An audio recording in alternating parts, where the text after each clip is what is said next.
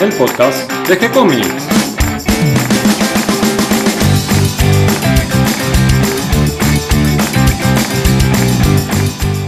Muy bienvenidos a otro programa de G-Comics, el podcast donde hablamos de historietas y de otros temas que tienen que ver con el dibujo. Hoy los vamos a sorprender porque nos vamos a alejar un poquito de- del tablero eh, y vamos a usar otro tipo de tableros y para esto me, me puse en comunicación con Claudio Díaz y con Mario Working. ¿Cómo están muchachos? Muy bien, muy bien. ¿Vos cómo estás? Hola Gonzalo, hola Claudio, muy bien, ¿cómo andan ustedes? Acá pasando estos tiempos tormentosos que van a quedar en el recuerdo como, como una situación un tanto absurda de nuestra historia. Sí, Algo para poner seguramente en muchas novelas y en historietas. Así que bueno, me imagino que Mario habrá avanzado con la escritura de, de su siguiente novela de La Sociedad del Naipe. Y que vos, aprovechado para refinarla. sí. muy bien, muy bien. y que vos, Claudio, sé que también estuviste trabajando duramente en la siguiente serie de cuentos o novela, no, no sé, No, ¿con novela, nos vas a sorprender. estoy- Ah, muy bien. Sí, estoy en las... eh, yo lo cuento porque como al ser autoeditor uno tiene que calcular cuántas páginas después va a tener que imprimir. Eh, cuento las palabras y estoy pisando las 80.000 palabras, calculo que con las 95.000 se termina, así que estoy ahí en la recta final. Muy bien, qué grande. Bueno, ¿ya tiene título? Eh, sí, pero no lo quiero quemar eh, el título, ¿viste? Claro.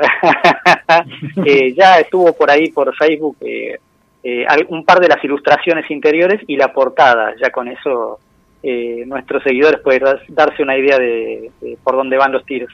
Que esta vez las ilustraciones las hiciste vos. Eh, cierto, sí, sí, sí, porque la verdad, eh, los dibujantes de verdad están todos ocupados y ya me, se me cae la cara de pedirles que me hagan favores y, y no tener después para pagarles, porque eh, nada, un autoeditor tiene esas cosas, ¿no? Y, y bueno, así que dije, bueno, como eh, tuve que estar mucho tiempo en casa, además, porque no podía viajar, dije, bueno, me voy a poner a dibujar, a ver si recuerdo cómo se hacía y eh, le pregunté a mi hermana, che, ¿el lápiz de qué lado se agarra? Y me dijo, no, no, la punta o para abajo, y ya con eso arranqué de nuevo.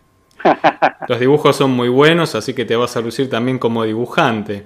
Eh, sí, bueno, como hombre orquesta por lo menos. Ahora después si estarán bien eh, lo decidirá el público. Ojalá que sí. Yo eh, satisfecho estoy, la verdad que sí. Pero bueno, que lo diga la gente después. Una obra integral y casi que te va a faltar manejar la imprenta nomás. Ah, sí, la máquina. Mario, además estuviste trabajando estos días con el siguiente episodio del minicurso de historietas para no dibujantes que estamos publicando en el sitio. Sí, sí, sí, eso sigo, sigo tan embalado, así que ya hice bastante, este, pero bueno, se va refinando. Bueno, eso es divertido también. A mí también me sirve para volver a, a dibujar. Claro, bueno, ahí está. Por eso me puse a dibujar, porque vi el curso de Mario. Si no, no. Y es una buena excusa para alargarse a hacer una historieta a aquellos que se creen que no saben dibujar o que no se animan a agarrar el lápiz. Este, Sí. Bueno, es una buena excusa para alargarse con... Hablando, hablando en serio, Mario simples. pone en la verdadera perspectiva que dibujar es comunicar, no es hacer una joya universal en una página, sino realmente transmitir el mensaje. Claro, no nos olvidemos que historieta siempre es contar historietas con dibujos y que lo Claro. importante, además de que tratamos de dibujarla lo mejor posible, lo más importante es que estamos contando una historia y a veces eh, se puede contar una historia muy muy buena con un dibujo muy simple. Pero hoy vamos a hablar de otra cosa que nada que ver con la historieta, o tal vez sí, ya vamos a ir viendo, que es eh, en la rama de la animación, pero no de la animación dibujada, sino de el stop motion, que es eh, la animación cuadro a cuadro, eh, una forma de, de filmar animaciones. Vos, Claudio, cuando estábamos comenzando esta grabación, aclarabas que hay varias ramas de la animación. Claro, sí, sí, es cierto. Está la tradicional, que viene desde casi desde el principio del siglo XX, de las cuales yo recomiendo siempre a los hermanos Fleischer, que es la animación cuadro a cuadro dibujada, o sea, con un fondo fijo se dibujaba sobre el celuloide y se lo fotografiaba moviéndolo en el, en- sobre ese fondo y animando eh, en sucesivos celuloides a los personajes. Se empezó haciendo en blanco y negro, luego color, eh, y hasta el día de hoy sigue pujante porque es un método bastante industrial y que sin embargo no pierde las características eh, artísticas. Ese es el principal hoy día. Después está la animación 3D, que ha venido a, romper los esquemas porque el resultado final en general es tan bueno que, resalta, resalta de por sí. Eh, y por suerte las compañías que lo hacen eh, cuidan también los guiones, entonces tenemos películas maravillosas eh, hechas en animación 3D por computadora que, realmente son, son obras de arte absoluta. Y en el medio es donde yo calificaría, perdón, colocaría el estilo que nos ocupa hoy, el estilo de animación que es animación cuadro a cuadro con objetos fijos. Así como antes filmábamos y sacábamos una foto o 24 fotos por segundo para animar un dibujo, ahora sacamos 24 fotos por segundo para animar un cuerpo eh, dentro de un escenario en 3D eh, sobre una mesa en el cual la cámara está fija para cuidar que, el movimiento luego al armarlo sea fluido. Eh, y que está muy emparentado con el 3D de la computadora porque en, la animación 3D por computación también estás animando algo que, si bien es virtual, tiene tres dimensiones.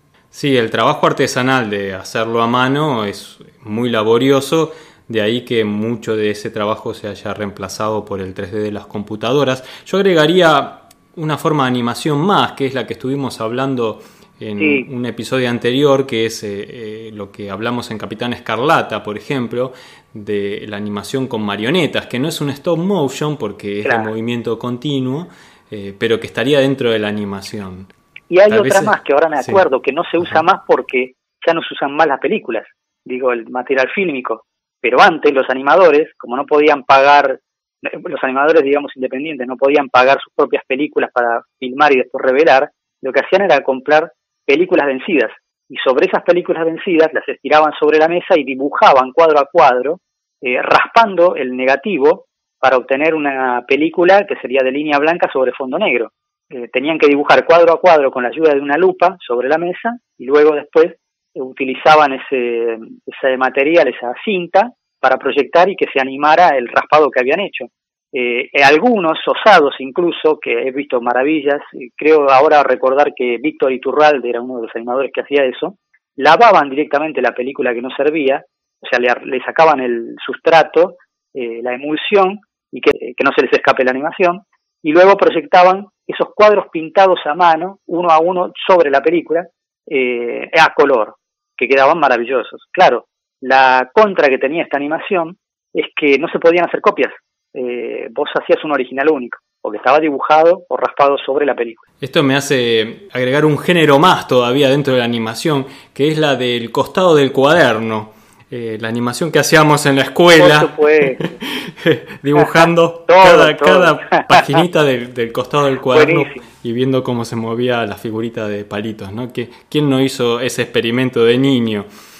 Pero yo diferenciaría, antes de que avancemos, eh, de la animación cuadro a cuadro de la animación que se llama el time lapse, que es cuando vos vas filmando eh, una situación con un intervalo de tiempo entre cada foto y que después se pasa aceleradamente. Esas imágenes, por ejemplo, tan lindas que vemos cuando, cuando filman cómo, cómo nace una flor y se abre, o cómo construyen un edificio en unos segundos nomás. Bueno, eso no estaría dentro del stop motion. Eh, sería eh, otra, otra, otra línea de la, del, cine. Eh, aunque tendría que ver en cierta manera con la animación, porque en cierta manera stop motion nació de esa manera. nos tenemos que remontar a la época del cine mudo para los comienzos del stop motion.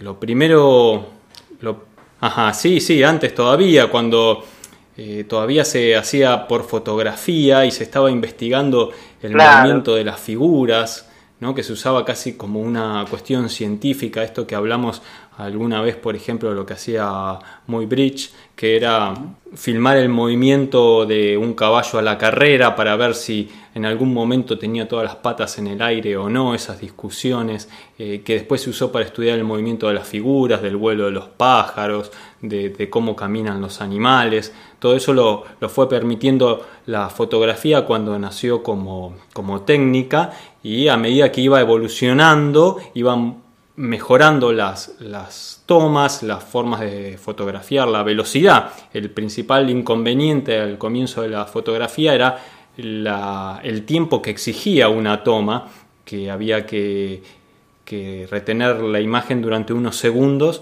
para que eso imprima sobre la placa.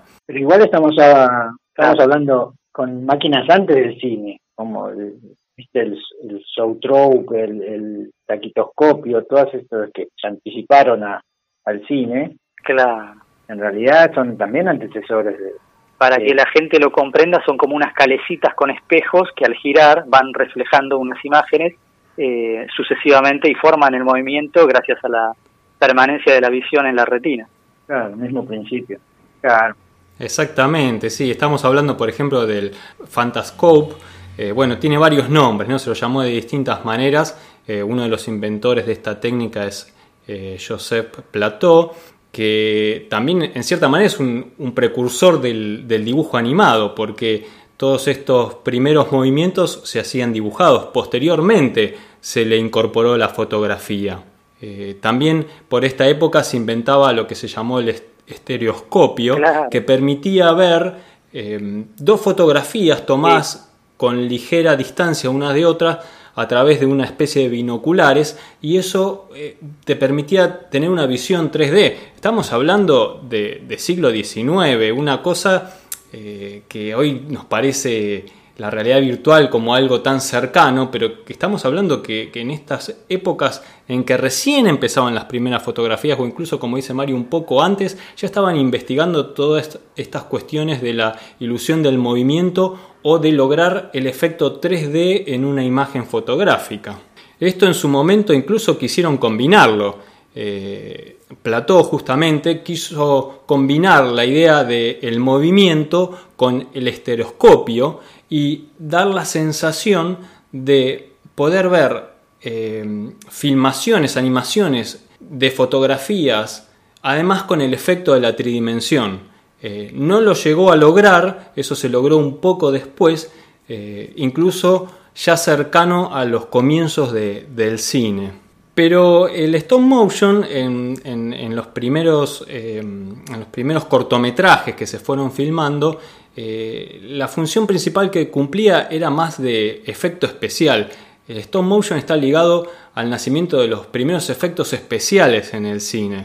Pero el, el, primer registro que tengo es de 1898, una película que llamaba El, circo de Humpty Dumpty, que es norteamericana y que parece que fue la... Lo que pasa es que no sé si se conserva la película, eh, viste esas cosas no... Yo la de Méliès no me acuerdo cuándo es. Y Méliès hace más o menos de esa época, ¿eh? y lo que él hacía, lo que tengo acá en la mente, era la silla que caminaba sola, eh, después que aparecía él sentado en la silla y desaparecía, después se multiplicaban las sillas, y él aparecía multiplicado también sentado en todas las sillas. Todo eso lo hizo cuadro a cuadro. Y debe ser más o menos la misma época, sí. fines del siglo Ah, ya es ah, posterior, Sí, el viaje a la luna es de 1902. En el caso ah. de, de Méliès lo interesante también que fue el primer eh, cineasta en utilizar storyboards. Así que acá tenemos una, primera ligazón entre el cine y, los dibujantes, más allá de la animación. ¿no? El tema de los storyboards, ya estamos hablando año 1912, se comenzaron a usar por esta época para la filmación de las películas. Otro precursor en este tema de los efectos especiales por la misma época de Méliès eh, y esta época que estás nombrando vos, Mario de comienzos del siglo XX, es eh, segundo de Jomon, que es otro francés, que hace lo que se considera también en cierta manera uno de los primeros cortometrajes de stop motion, porque filma una historia que se llama El Teatro de Bob, donde las marionetas cobran vida y hace una combinación entre las marionetas y el actor que es un niño. Estamos hablando del año 1906, este cortometraje dura unos 10 minutos eh, que es solo de stop motion. Se considera como uno de los primeros cortometrajes animados junto con lo que comentás vos, Mario. Y también por esta época tenemos a Edwin Staton Porter, que ya lo nombramos porque él eh, hace una película sobre una historieta de Winston McKay, que se llamaba The Dream of Rarebit Fend o algo así, no sé pronunciarlo muy bien. Estamos hablando del año 1906 y acá lo usa el stop motion también para hacer efectos especiales. Y segundo de Chomón había filmado también el Hotel Eléctrico con eh, cuadro a cuadro, animación cuadro a cuadro.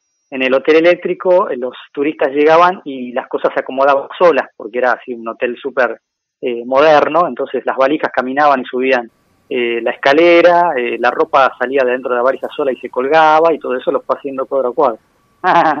Hay una escena que, que la actriz es su esposa, que un peine eléctrico justamente la peina y la prepara sola. Es muy muy divertido toda esa filmación del, del hotel. Y fue interesante, en, 1908 aparece en escena Willis O'Brien, con, creo que es una de las primeras, si bien se habían hecho experimentos, la primera de plastilina que se llama, el, se llama la pesadilla del, del escultor, son como tres estatuas y, y, es un trabajo impresionante. Y después, bueno, Brian, vamos a hablar bastante porque es el maestro de, de tu ídolo, ¿no? De Harryhausen. Ah, de Harryhausen, por supuesto. Sí. Y, y es interesante porque la plastilina ahí empieza a tener un desarrollo más o menos al 20, porque creo que Brian hace otra, una película sobre dinosaurios, que, que es antecesora de, el mundo perdido, ¿no? Que, ya creo que ya empieza, a dejar la plastilina y empiezan a usar este, claro, exactamente. Modelos. y, después, y después, bueno, después podemos hablar de nuevo de la plastilina porque a mí es eh, uno de mis ídolos ah. que trabaja con plastilina, pero es cierto que después de los 20 los modelos la desplazan y la plastilina desaparece prácticamente de la, del campo de stop motion, ¿no? Eh, en el caso del Mundo Perdido, que es una adaptación de la obra de Conan Doyle, de quien ya también hablamos en, otro episodio, eh, es muy interesante eh, la combinación de los dinosaurios con los actores y con escenas de, mm, agua, por ejemplo, que le dan un realismo extra a, la, a los dinosaurios porque vos ves las plantas en primer plano o las figuras humanas que se desplazan, el agua que se mueve de una forma 100% natural y en el, eh, como en un segundo plano, pero que no alcanzás a, diferenciarlo rápidamente, está muy bien integrado toda la filmación, se ve la, animación de los dinosaurios peleando, eh, los efectos de explosiones de, la Tierra, como de volcanes, el humo. La verdad que está, está muy bien logrado. Estamos hablando del año 1925, una cosa increíble. Una gran película, además, porque es una adaptación, no te diré bastante fiel, pero muy cercana a la novela. Y cuenta con un profesor Challenger de lujo, porque está actuado por Wallace Beery, uno de los mejores actores del cine mudo que jamás hubo. Terrible actor, y encima la chica la, coprotagonista, es Bessie Love, una de las mujeres más hermosas que ha dado Hollywood, eh, que después tuvo una carrera más importante en el cine sonoro porque trabajaba en musical. A mí me gustaría también destacar de esta época lo que ocurría del lado de Rusia. El cine en Rusia eh, llega al año siguiente más o menos de que comienza el cine en Francia, eh, o sea, son muy avanzados con toda esta tecnología de, la filmación los rusos desde un comienzo y eh, también empiezan a experimentar con eh, la filmación cuadro a cuadro. Uno de los más destacados es un animador que se llamó Alexander Shiriaev, eh, no sé cómo se pronunciará en ruso, que, mm, que era bailarín fue un bailarín destacado en su momento e incluso después fue profesor de danza y tenía una memoria sorprendente para recordar todas las secuencias de los movimientos en las coreografías y inicialmente él para enseñar hacía una serie de dibujos donde mostraba paso a paso a sus alumnos cómo eran los movimientos. Eh, después esto él lo, comenzó a filmar y haciendo como pequeñas animaciones de los dibujos y después empieza a experimentar con figuras de papel maché eh, y con alambres y eh, la verdad que por suerte se conserva mucho ese material. Él hacía como una especie de, teatro donde repetía las danzas y contaba las historias con las figuras danzando. Y son todos muñecos de, papel maché con una naturalidad que es increíble. Eh, este material vamos a ponerlo para que lo puedan ver eh, porque creo que, que, es notable todo el trabajo que se hace en esta época donde todavía el cine no tiene sonido y es toda una cuestión experimental, eh, porque el trabajo de todos estos artistas animadores que venían de, distintas ramas, no existía eh, el, título de animador o se estudiaba animación como conocemos ahora, sino que eran este, inventores, psicólogos, eh, bueno, algunos eran directores de cine, pero otros venían de ramas como la danza. También me gustaría destacar de, de esta época a un ruso polaco, que se llamó, bueno, acá sí estoy más complicado para pronunciarlo, Starwix. Sí, Ladislas Starwix, sí, es conocido. ¿Lo, ¿Lo, ubicás, Mario?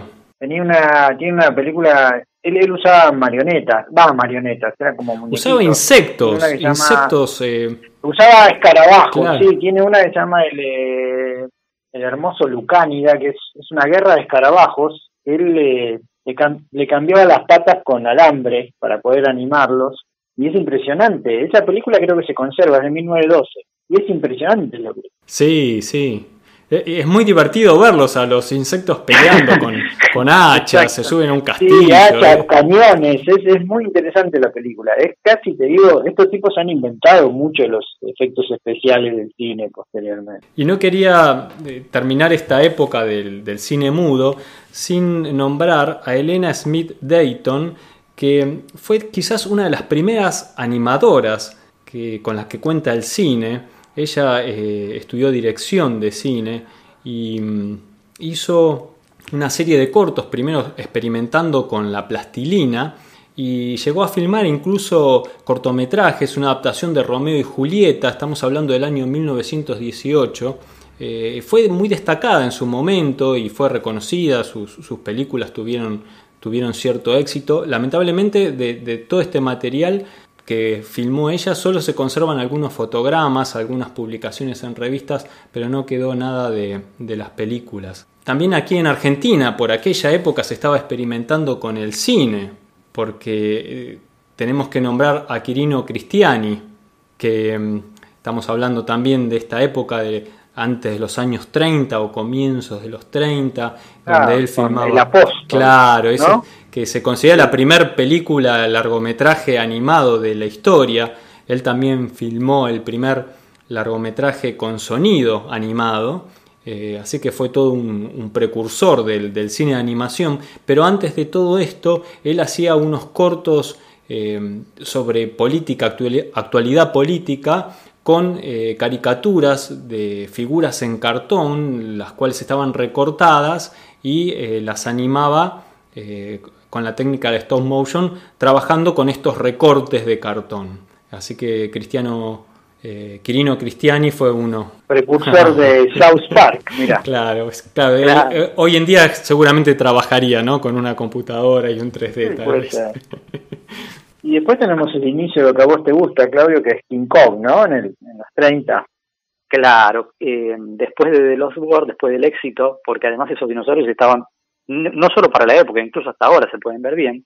Eh, ¿Vos te acordás la anécdota de eh, que Arthur Conan Doyle le pidió un, uno de los rollos de la película The Lost World al director para proyectarlo en una sociedad de, biólogos en Inglaterra y para convencerlos de que en realidad era una filmación de dinosaurios de verdad. no me acordaba, qué buen detalle. Sí, sí, sí, bueno, y después de eso, eh, Willis O'Brien ya estaba preparado y, y sí, lo siguiente que hizo ¿Se usa la técnica del stop motion? Absolutamente. Eh, todos los, los monstruos que vemos aparecer, no solo King Kong, que es el que da nombre a la película, sino los dinosaurios también, están animados eh, en stop motion y de una manera genial, porque eh, Willis O'Brien ya había encontrado la manera de eh, agilizar los movimientos y encontrar una estructura básica para sus muñecos que fuera repetible, que fuera, eh, digamos que se pudiera animar al milímetro, porque si uno piensa que es un muñeco relleno de que por fuera es de tela o cuero y por dentro está relleno con, con algún tipo de material blando y tiene alambre, eh, uno imagina que al doblar ese alambre, el alambre no siempre queda como uno quiere, sino que tiene como un retroceso entonces el alambre iba a, ir, iba a ir siendo progresivamente reemplazado por un armazón, que el armazón sí tenía codos en lugar de ser un alambre doblado, para evitar precisamente este retroceso y este temblequeo que podría llegar a aparecer en los personajes. Pero la verdad que el logro en King Kong es impecable. Eh, te convence de verdad las escenas de combate de, de, de Kong contra, contra los eh, pterodáctilos o contra el tiranosaurio te convence de verdad que estás viendo. Eh, mira, te puedo contar una anécdota. Mi abuela fue al, a, a, la proyección de la película King Kong al cine, eh, cuando obviamente lo único que existía era el cine, no había televisión. Y ella me contaba, cuando yo era chico, que la gente que fue al cine también, hay que tengo que abrir un paréntesis, a mi abuela le gustaban las películas sobre la prehistoria, y le gustaba todo lo que fuera la prehistoria. Entonces cuando salió King Kong fue, fue contenta verlo. Y me contaba que la gente a su alrededor, cuando apareció el mono en pantalla, salió corriendo. muchos se levantaron y salieron corriendo pensando que era un mono de verdad en la sala. Estamos hablando de una época bastante temprana del cine. Y la gente eh, estaba como, era más fácil, eh, más impresionable que ahora, que ahora todo el mundo dice, son efectos especiales, ya es muy, hoy es muy difícil convencernos de algo, pero en esa época no. Eh, y mi abuela le gustaba porque ella iba al Museo de la Plata muy seguido, ella vivió un tiempo en La Plata y le fascinaban los dinosaurios. Pero bueno, ahí cierro este paréntesis. Y ahí podemos saltar a, a, uno de los alumnos brillantes de Harry, de, ah, claro, de Willis O'Brien. Porque uno de los que fue, bueno, podemos mencionar a dos personas que fueron, eh, gente que fue a ver la película de chicos, bien de chicos, y quedaron impresionadísimos con King Kong. Eh, uno de ellos fue precisamente Ray Harryhausen, que es de quien queremos hablar en este programa porque fue un gran animador y lo sigue siendo hasta el día de hoy, insuperable. Eh, y el otro que fue y también estuvo presente y quedó impactadísimo es Ray Bradbury, gran escritor de, ciencia ficción. Y lo curioso es que ambos, tiempo después, coincidieron en la época de la adolescencia en un club de fanáticos de ciencia ficción y los dos estaban impactados por la película eh, comentaron que los dos eran fanáticos de la película King Kong y Ray Harryhausen, Harryhausen le dijo, mira, yo eh, en casa estoy haciendo animación cuadro a cuadro con muñecos que fabrico yo.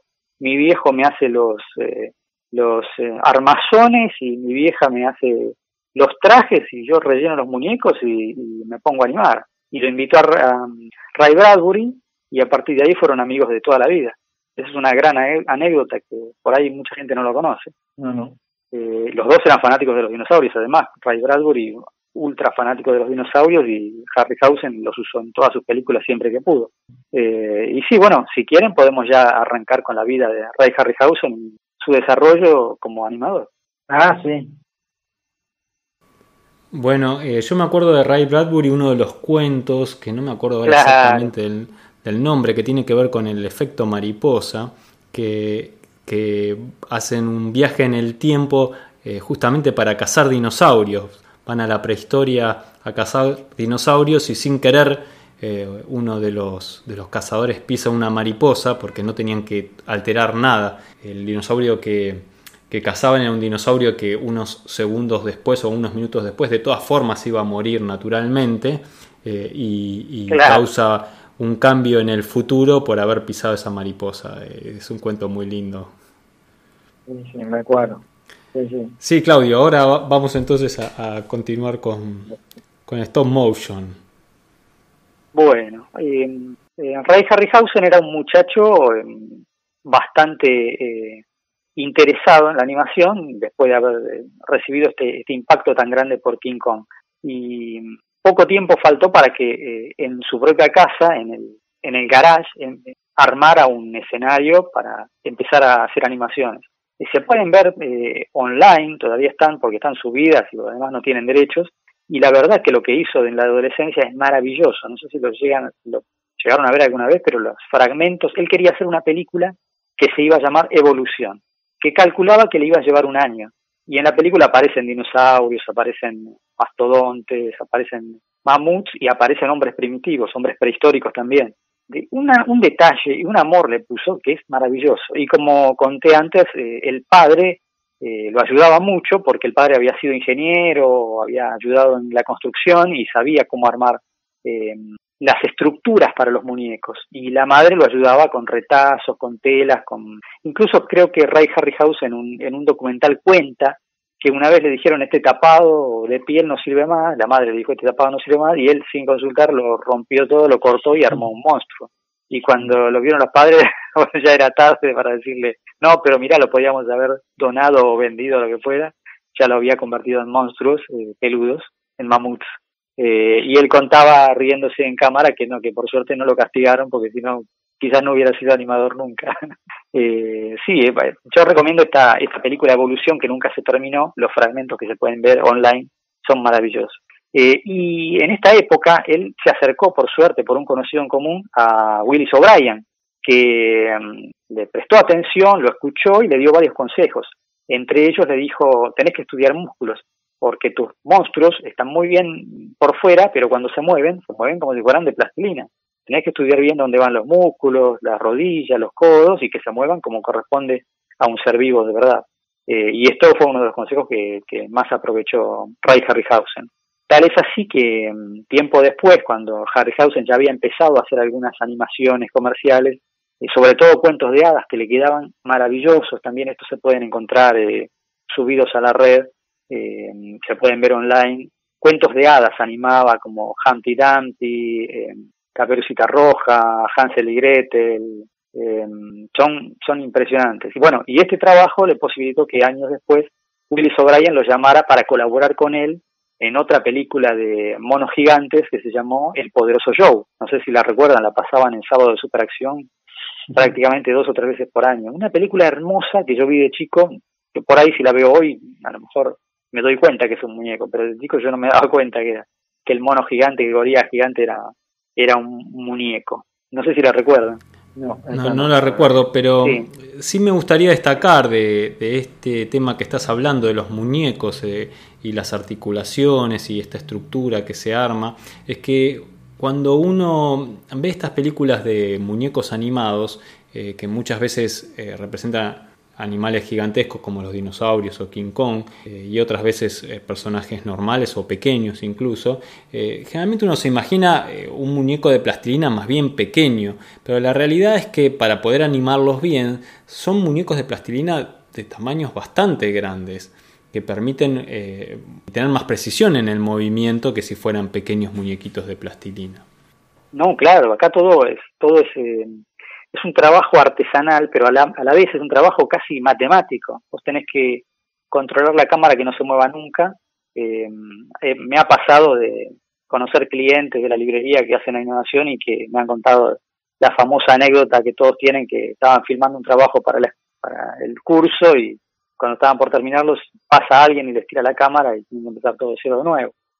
Eh, y también el tema de que nosotros no lo sabemos, pero hay una estructura alrededor del lugar donde se está filmando, un montón de referencias, de puntos de referencia que el director, el que está haciendo el director de la película ve para que para saber hasta dónde movía el muñeco y hasta dónde tiene que moverlo en la siguiente toma. Retículas y y hilos delgados y, escalas a los costados para saber bien hasta dónde movió y no escaparse de cuadro. Y vos corregime, Claudio, pero parece que Harryhausen fue uno de los primeros en innovar haciendo, filmando dos planos a la vez, ¿no? Filmando una película atrás y una adelante y, y componiendo. Bueno, eso, sí, sí, tenés completamente la razón, pero eso lo hizo ya de adolescente. Ah, un amigo que escapaba corriendo de un dinosaurio y el dinosaurio lo atrapaba y se lo masticaba. Eso lo filmó él, sí, sí antes de hacer de trabajo comercial. Sí, era un, genio y además le ponía un amor terrible.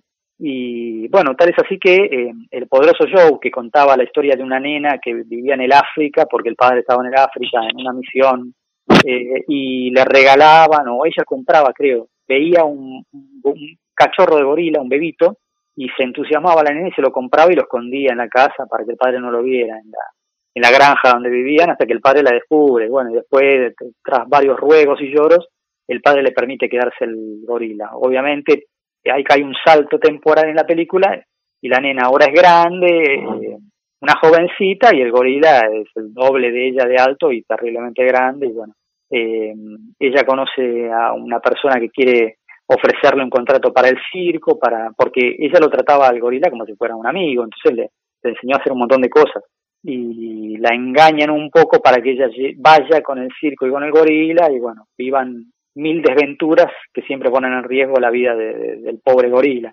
Pero no voy a contar la película, me detengo acá y les, recomiendo que la vean porque la historia es linda eh, y porque Ray Harryhausen, a pesar de que el animador principal que figura es Willis O'Brien, Ray Harryhausen dice que él hizo más del 80% de las tomas animadas. Así que ahí podemos ver ya la mano de él eh, dirigiendo al, a los eh, a los monos como como a, los animales en general, los animales eh, de mentira, como si fueran seres humanos de verdad. Incluso hay una toma que yo ahora se me viene a la mente, en la cual el gorila en el circo está compitiendo en un tira y afloje de soga con un montón de musculosos grandotes. Y uno de estos musculosos es el, famoso en esa época Primo Carnera, que era un gran luchador de catch, Primo Carnera. Eh, y hay una escena en la que derriba a todos los luchadores y el único que queda es Primo Carnera colgando de una soga y la soga está colgando de la mano del gorila. También una escena impresionante en la cual las, dos personas que se mueven eh, y no te das cuenta, te olvidas completamente que, que el gorila es un muñeco. Yo lo que me doy cuenta a medida que vamos hablando de este tema del stop motion es que es un tema gigantesco y que la cantidad de, películas y de, animadores eh, es enorme. Ya solo con la parte del cine mudo creo que hicimos un super resumen porque hay para hablar muchísimo. Yo ya estoy sospechando que vamos a terminar con Ray Harryhausen porque si no se nos va a hacer de, de ocho horas el programa. sí, tal cual. Pero bueno, bueno, voy a tratar de agilizar un poco con la vida de Harryhausen. sí. Eso eso te quería preguntar, Claudio, ¿qué, qué, otra cosa destacarías, qué otro animador destacarías de, la animación de stop motion? Y tal vez ahí cortar este, este programa y, dejarlo para una próxima vez. No, que no nombraste los esqueletitos de Simbad, ¿no? claro, pues, no, en Jason, Jason y los no me acuerdo cuál No, pero en Simbad también, por eso quería arrancar con las tres películas de Simbad, porque en una de ellas eh, el séptimo viaje de Sinbad aparece el primer esqueleto, el primer ah. esqueleto animado por él. Claro, pues yo me acuerdo de esa superacción, me acuerdo de esas. Esa del gorila no, no la tengo presente. No, eh, y en Jason aparecen siete esqueletos. Que él claro. que le costó animar, le llevó cuatro meses y medio animar una escena que debe durar cinco minutos en la película. La primera vez que animó un esqueleto, que además fue una revolución, porque nadie había hecho algo así jamás y no se había hecho en cine nunca, una pelea de, hasta el momento los esqueletos que aparecían en cine los colgaban de un violín como aparecen en Los Tres Chiflados, en esas comedias de Abbott y Costello.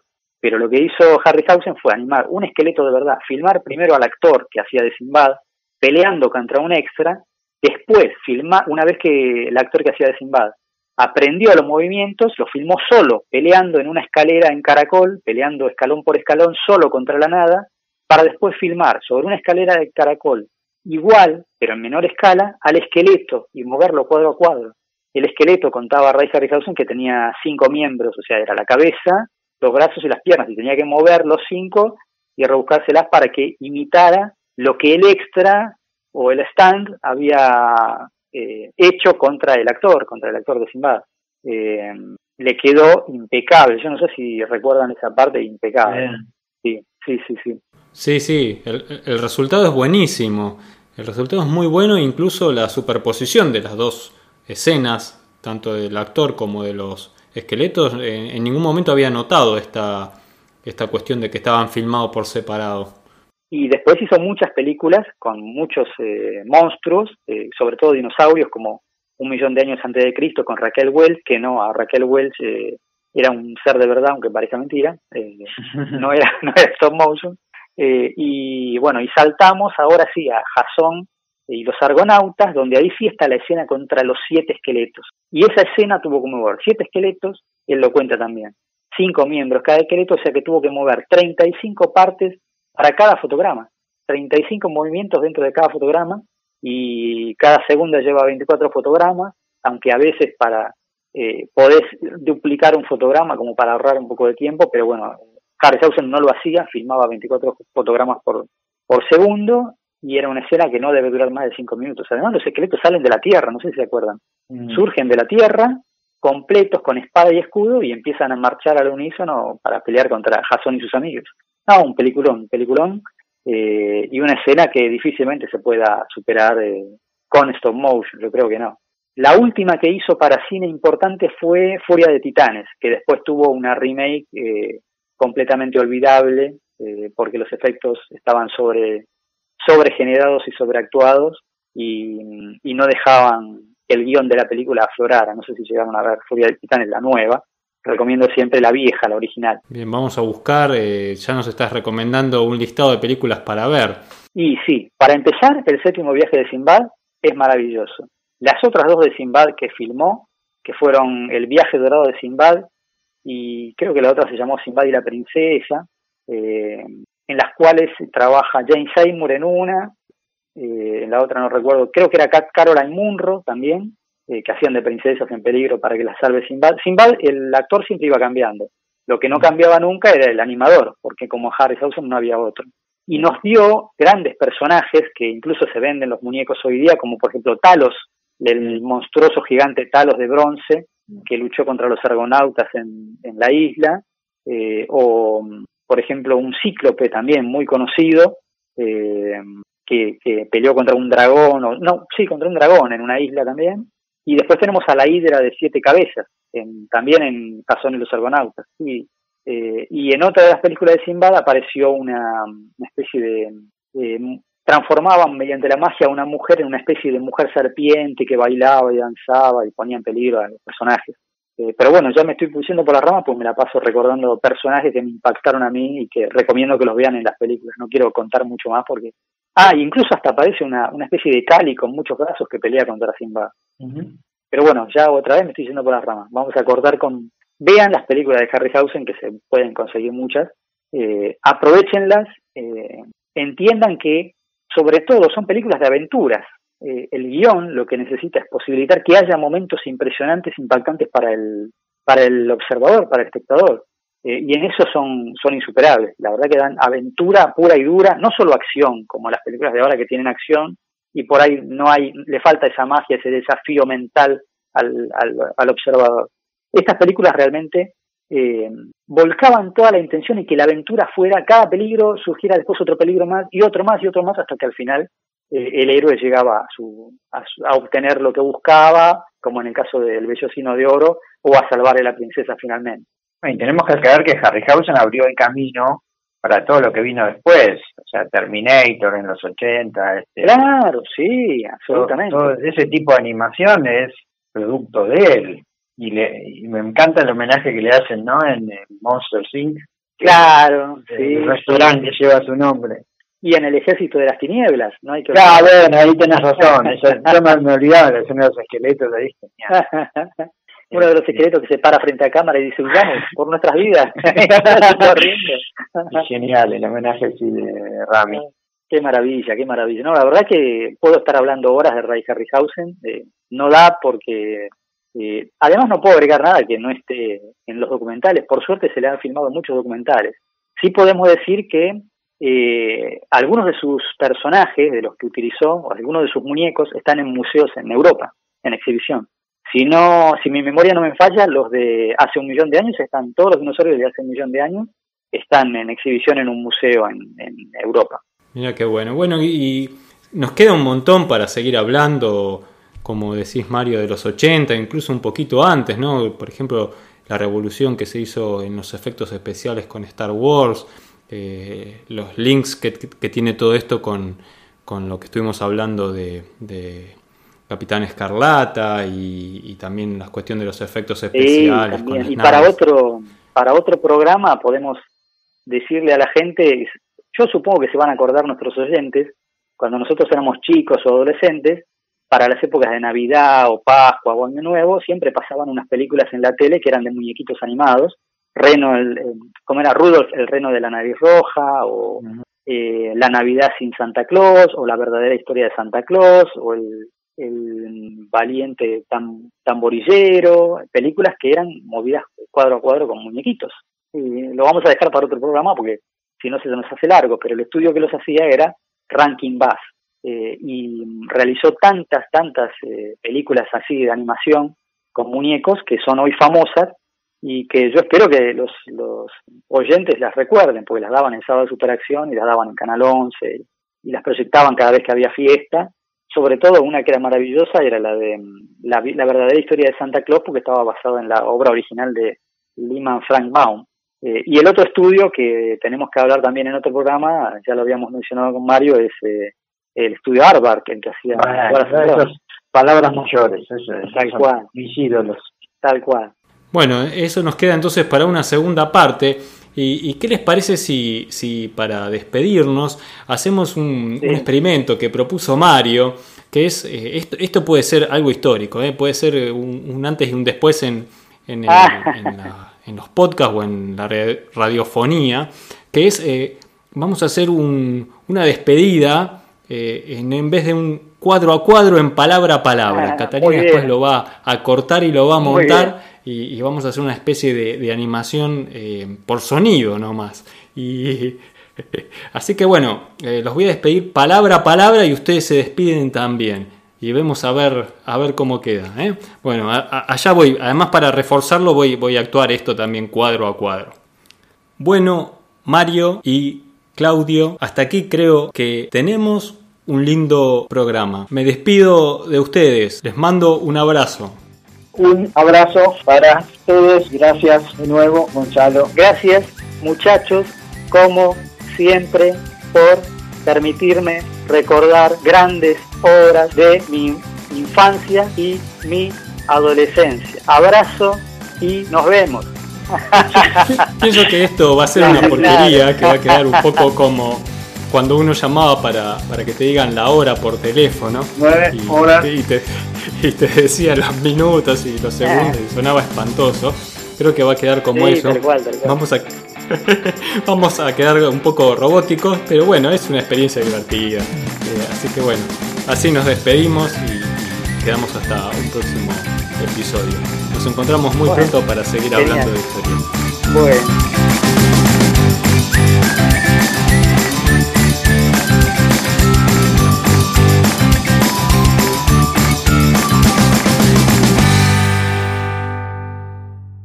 Sí, sí. Yo estuve viendo todo lo del cine mudo. Ah, bueno, bueno. Yo estuve averiguando, la primera es 1898, el circo de Humpty Dumpty. Ah. Eh, que le hicieron dos tipos con la, ayuda, le compraron el coso a Edison. Eh, sí. Pero sí que de la película hay nada más que fotos, no no se conserva la película. ah, inicio de y después, este bueno, la famosa de 1906, no sé si la tenés uno que es que son dibujos en un pizarrón. Las caras, creo que se llama Humor of Face of Funny Faces. Pero ese ya es como, a ver, no, no son, tiene un solo objeto y el resto son dibujos. Ya es una stop motion, pero es de 900, es impresionante. Está, está. No, bueno, eso sí, se los, te los deja a ustedes, se lo dije.